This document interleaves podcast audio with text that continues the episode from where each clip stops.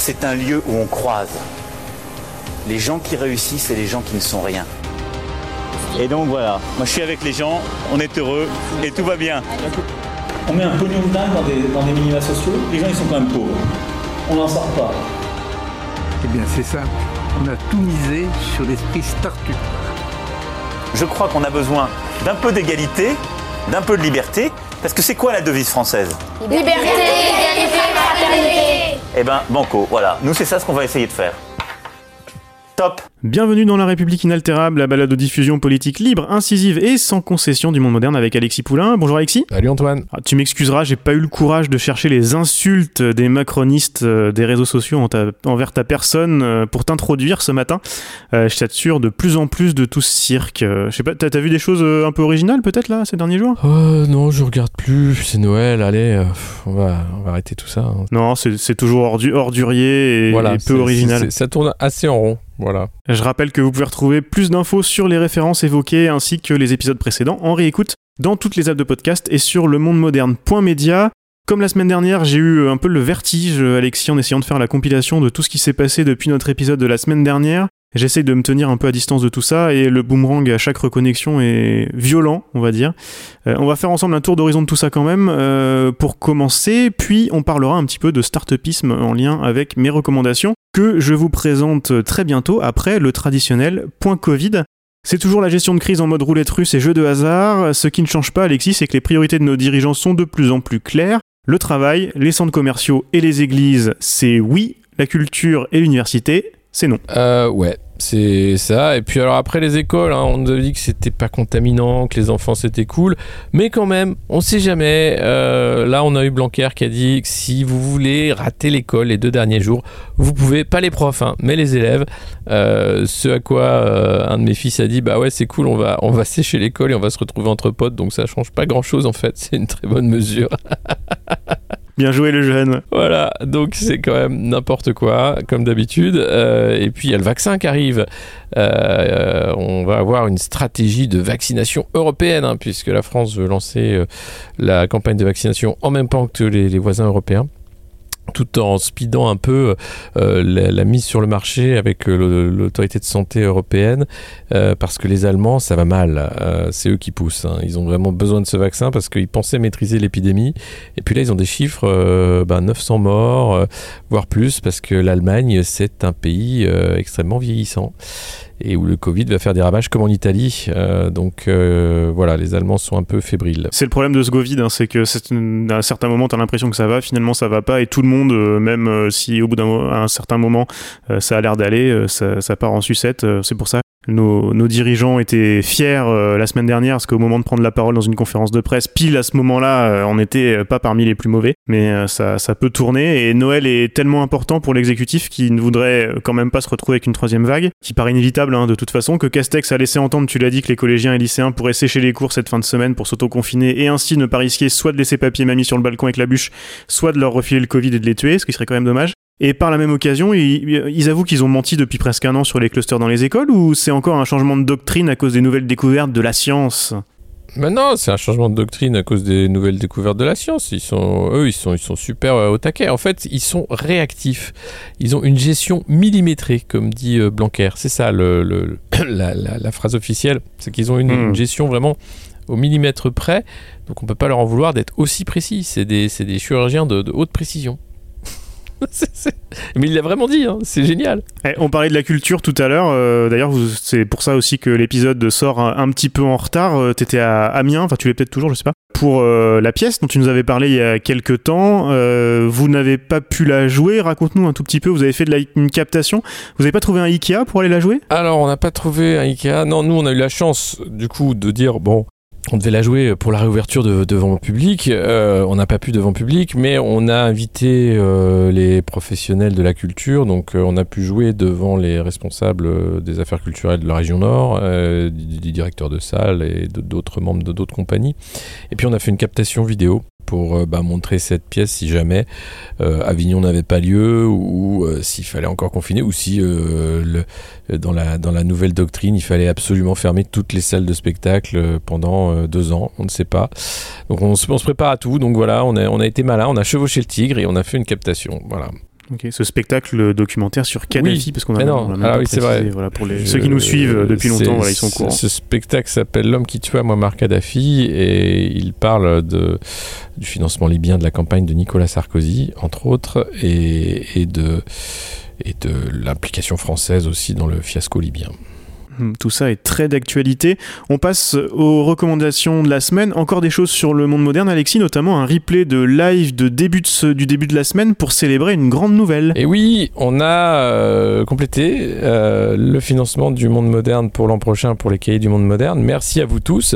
Euh, c'est super. On a même été au-delà de ce qu'on demandait. Donc, on, est très content. on va pouvoir donc vous livrer prochainement les cahiers du monde moderne, comme on le souhaitait, et puis développer euh, les contenus. Il y a d'autres podcasts qui arrivent, hein, comme je vous l'avais annoncé, euh, les podcasts que vous connaissez qui, qui continuent, et puis des formats vidéo aussi que j'espère euh, plus nombreux à partir de janvier et, et toute une, une structuration voilà de ce joyeux bordel qu'est le monde moderne pour vous. Deux recommandations de mon côté, avec tout d'abord le podcast Go for Broke de Julian Furlan chez Vox Media.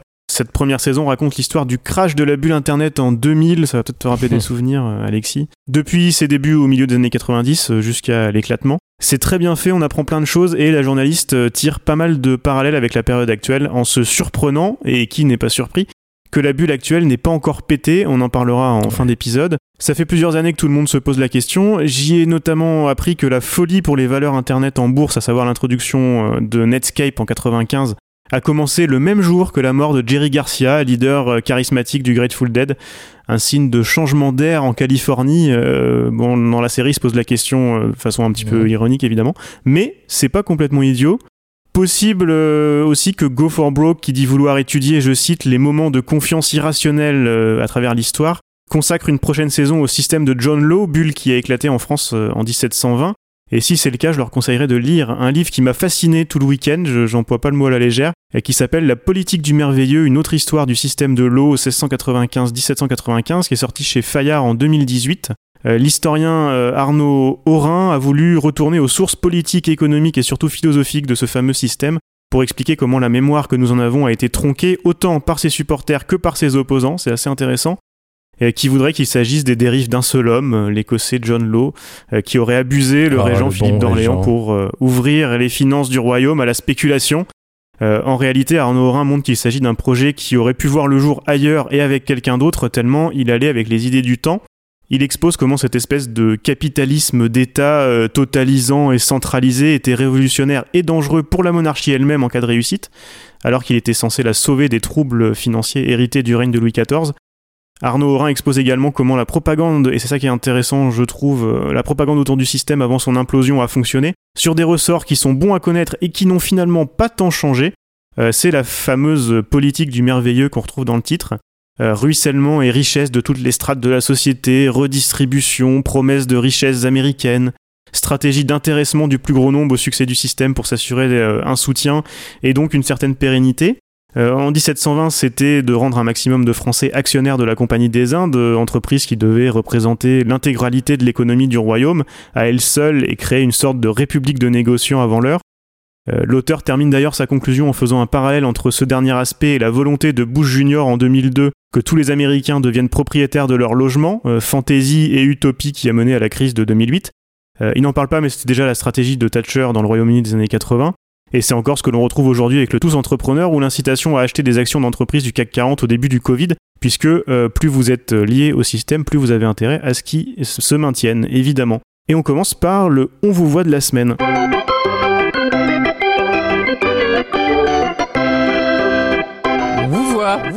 Vous voit, vous voit, vous voit, on vous voit. Comme d'habitude, Alexis, les manifs de samedi dernier nous ont plongé dans Les Furtifs, le dernier bouquin de Damasio, dans lequel euh, les luttes ne sont plus qu'une affaire d'image et de propagande, chacun dans sa réalité. Macron peut faire toutes les déclarations bienveillantes aux jeunes qu'il veut, Darmanin faire le beau, bomber le torse et mentir entre deux convocations chez les juges et Chiappa raconter trois conneries par jour pour faire diversion. La réalité, c'est que la violence est entretenue de tout en haut et les arrestations euh, préventives et abusives, comme on a pu le- l'entendre, notamment de jeunes et de journalistes, s'enchaînent avec toujours ce leitmotiv du complot euh, islamo-gauchiste, d'ultra-gauche gauchisant, communiste et bolchevique. Parce qu'on le sait bien, Alexis, si l'on écoute la propagande du parti unique et des médias de cours, Ce régime macroniste est la démocratie incarnée et les pures libertés des Lumières. Il n'y a aucune dérive, puisque de toute façon, notre président vous le dira. Une dictature, c'est quand les gens sont communistes. Déjà, ils ont froid, avec des chapeaux gris et des chaussures à fermeture éclair. Oui, c'est bah oui, c'est sûr que avoir un chef qui décide de tout tout seul en Conseil de défense, euh, la non séparation des pouvoirs, puisque l'Assemblée nationale n'est plus qu'une chambre d'enregistrement, que le gouvernement ne sert pas à grand chose, avoir des arrestations euh, arbitraires de manifestants, donc le droit de manifester est attaqué directement, puisque sur les plus de 140 personnes interpellées samedi dernier, euh, tous ont été relâchés euh, pour rien. Euh, Il y a cette gilet jaune qui était dans le film de David Dufresne, un pays qui se tient sage, qui a passé euh, trois jours euh, en garde à vue pour rien également, parce qu'elle avait tenu un parapluie arc-en-ciel. Rendez-vous compte. Euh, les violences policières, hein, qui dès qu'on les dénonce, eh bien font que les syndicats policiers descendent dans la rue pour dire que c'est pas juste, c'est faux de dire des choses pareilles, et, qui, qui font pression sur leur ministre bien faible, hein, Gérald Darmanin, qui a été entendu sous le statut de témoin assisté dans cette affaire de viol.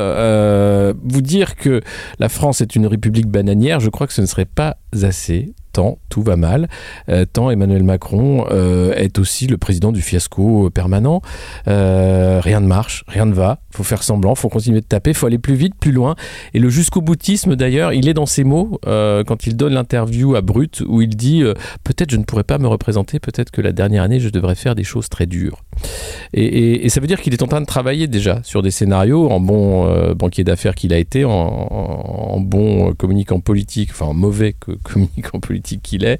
Euh, et donc un scénario demande des choses très dures. Alors ça fait peur des mots comme ça parce que euh, qu'est-ce qui peut être plus dur encore que les mutilations en répétition qu'on a vues, euh, les atteintes aux libertés fondamentales, les, la, casse systématique des droits sociaux, les réformes à contre-courant qui n'ont pas lieu finalement, hein, merci le Covid. Mais on est quand même dans un moment où ça, ça vacille, où la, la démocratie de basse intensité qui était déjà la nôtre, hein, puisque euh, on peut pas se satisfaire d'une élection au suffrage universel euh, d'un acteur de théâtre tous les cinq ans pour qu'ensuite il fasse ce qu'il veut pendant cinq ans. Euh, je crois qu'il est temps de refonder les institutions de manière sérieuse pour euh, revenir euh, à l'esprit des lois. hein. La, démocratie, c'est le gouvernement du peuple, par le peuple, pour le peuple. On en est loin. Et puis, il est temps aussi de, stopper cette dérive du parti unique euh, qui devient un, parti dangereux pour la République et pour la démocratie quand on entend euh, les annonces de Marlène Schiappa, les annonces, alors maintenant les prodiges de la République. hein. On va donner des médailles à ceux qui sont euh, euh, les, gars super cool, euh, donc sans doute hein, les, les pro LREM, ce sera sans doute des militants, ceux qui restent, qui auront droit à leur médaille, euh, pour dire qu'ils ont été super, hein, ils ont fait des super trucs pour la République. Cédric Héroux qui avait... euh, euh, sauvé des, euh, des humains qui tentaient de passer la frontière hein, dans, la, vallée de la, Roya, a dit que moi j'ai fait ça, j'ai eu 30 000 euros d'amende et, et des procès à répétition. Merci Madame Chiappa. Et pourtant c'est la fraternité, nous dit-on. Donc on est voilà dans ce moment-là qui- est quand même incroyable parce que à vivre c'est incroyable parce qu'on se rend compte que les gens s'en foutent. Euh, quand, toi tu, tu, tu le vois, tu vois venir le truc, euh, le, fascisme qui arrive en klaxonnant et tout, tu dis mais c'est dingue, mais réveillez-vous, mais regardez ce qui se passe, mais c'est pas possible. Mais vous vous rendez compte qu'ils sont en train de mettre euh, des lois pour nous, qu'on n'ait plus de vie privée, que les drones soient partout, qu'il y ait des lois à la Minority Report où on vous arrête avant que vous commettiez quoi que ce soit. C'était le cas dans la rue samedi dernier pour interdire le droit de manifester, pour limiter la liberté de la presse, la liberté sur les réseaux sociaux et ailleurs. Et puis tu te rends compte que non, bah, les gens ils s'en foutent. Ils s'en foutent. Mais parce que c'est ce que je disais tout à l'heure, il suffit qu'une majorité, et moi, je pense que voilà, on, en, on en fait partie aussi, hein, euh, euh, d'une certaine façon, euh, il y, a, il y a une, doute une majorité aussi qui, qui se satisfait du système parce que euh, ils ont été, peut-être que en, rep- en reprenant ce qui s'est passé au XVIIIe Mmh. siècle avec John Law, c'est quasiment un peuple acheté finalement par ce système-là. Mark Fisher parlait de, de réalisme capitaliste qui finalement cette espèce de d'ambiance sous-jacente qui fait que il faut aller avec avec le flow. C'est un peu ça qui est en train de se passer et enfin un peu beaucoup même. C'est c'est pas nouveau, mais là on atteint le- peut-être l'extrême de ça. Et euh, je, reviens sur ce que tu disais tout de suite. Je sais pas si tu as vu aussi ce dans ma- dans ma petite revue de tweet, euh, j'ai vu. Madame de Montchalin qui disait que le gouvernement, euh, à un an de- des élections, donc euh, en début d'année prochaine, euh, allait faire le bilan, le vrai bilan Ouais. de l'action gouvernementale hein, pour se préparer à l'élection. Voilà, ils vont nous donner bien sûr la vérité de, Oui. de tout ça. J'ai vu Elisabeth Borne aussi qui, qui disait que le, la hausse du SMIC pour l'année prochaine était un- une, une, hausse de pouvoir d'achat sans précédent pour les gens qui touchent le SMIC. Enfin, voilà, on est Oui, parce que comme il n'y a, a pas eu de- de- d'inflation, euh, euh, bon, bah, être augmenté de 15 centimes de l'heure et de 15 euros par mois à peu près, c'est formidable. C'était la plus grande hausse de pouvoir d'achat depuis ces 10-15 dernières années. Et elle le dit sans, sans, sans, sans être gênée en fait, hein, en pensant que c'est vrai, c'est super. Bah, c'est la, la vérité vraie des tableaux Excel, écoute. Ouais, voilà, mais c'est super. euh, c'est- chouette de vivre dans un monde comme ça, tu vois.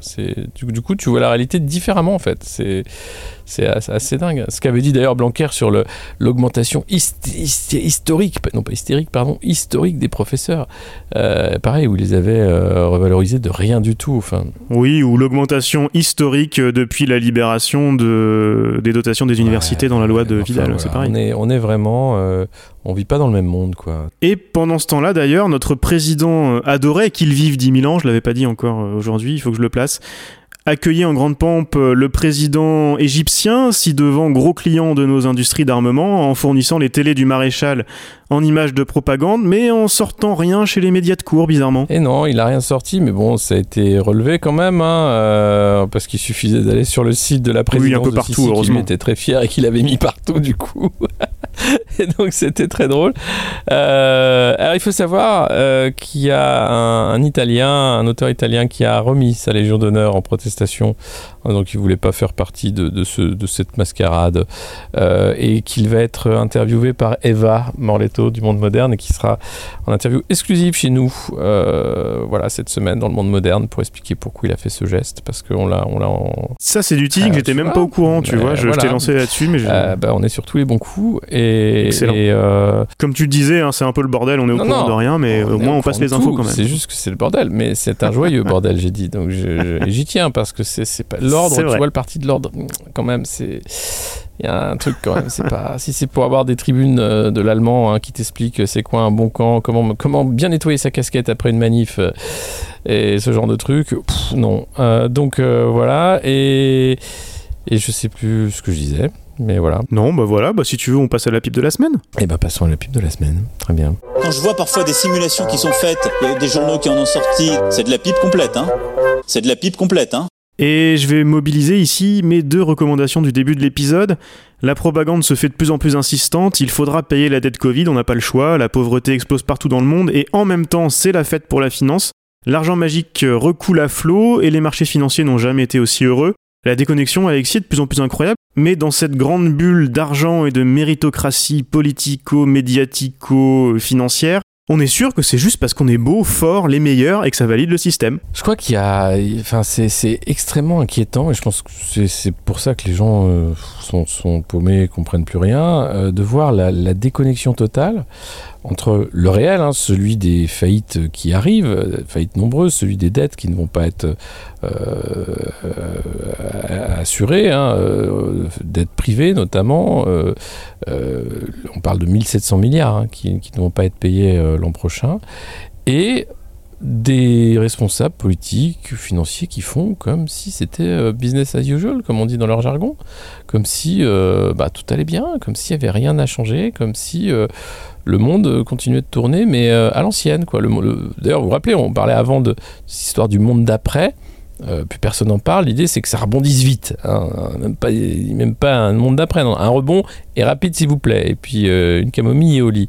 Euh, mais ça va pas se faire comme ça. Le problème, c'est que même avec cette pensée magique hein, du rebond, euh, je crois pas que ça va rebondir si euh, c'est le chômage de masse, s'il y a encore des, plans sociaux comme celui-là, si euh, les gens euh, bah, inquiets de, la suite vont pas suivre les injonctions au rebond rapide de Bruno Le Maire et des autres.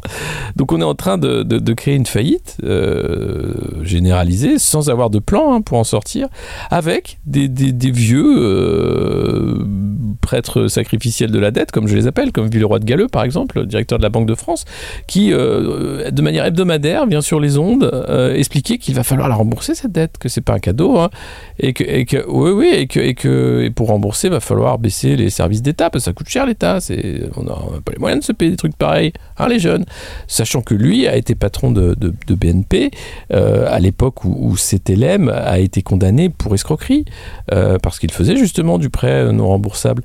Et voilà, voilà le genre de personnes qui sont invitées, eux, euh, alors hebdo, pas, pas quotidienne, mais quasiment, euh, pour asséner des mensonges, puisque si on supprimait euh, la dette euh, au niveau des banques centrales, ça ferait mal à personne. Euh, ce sont les États qui en sont propriétaires, c'est de l'écriture, donc ça permettrait justement d'éviter une catastrophe. Mais non, ces gens-là veulent du sacrifice, ils veulent du sang, ils veulent des larmes, ils veulent de l'argent pour les plus riches, et ils sont prêts à tout pour, euh, pour réussir ce plan, et, et c'est extrêmement inquiétant parce qu'ils sont aux commandes.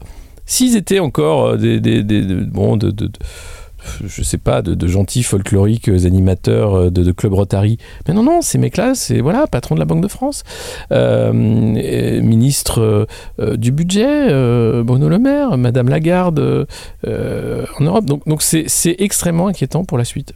Mm. Et c'est là que 1720 peut être intéressant aussi, Ouais. parce que ce que montre euh, Arnaud Aurin, euh, c'est qu'on a cette image euh, d'une catastrophe euh, incroyable. En fait, lui, ce qu'il montre, c'est aussi que les gens qui ont, qui ont pu soutenir le système au début, au moins dans les cercles de pouvoir autour de, du régent, euh, se sont rendus compte que si le système avait marché, en fait, ça aurait tout remis en question.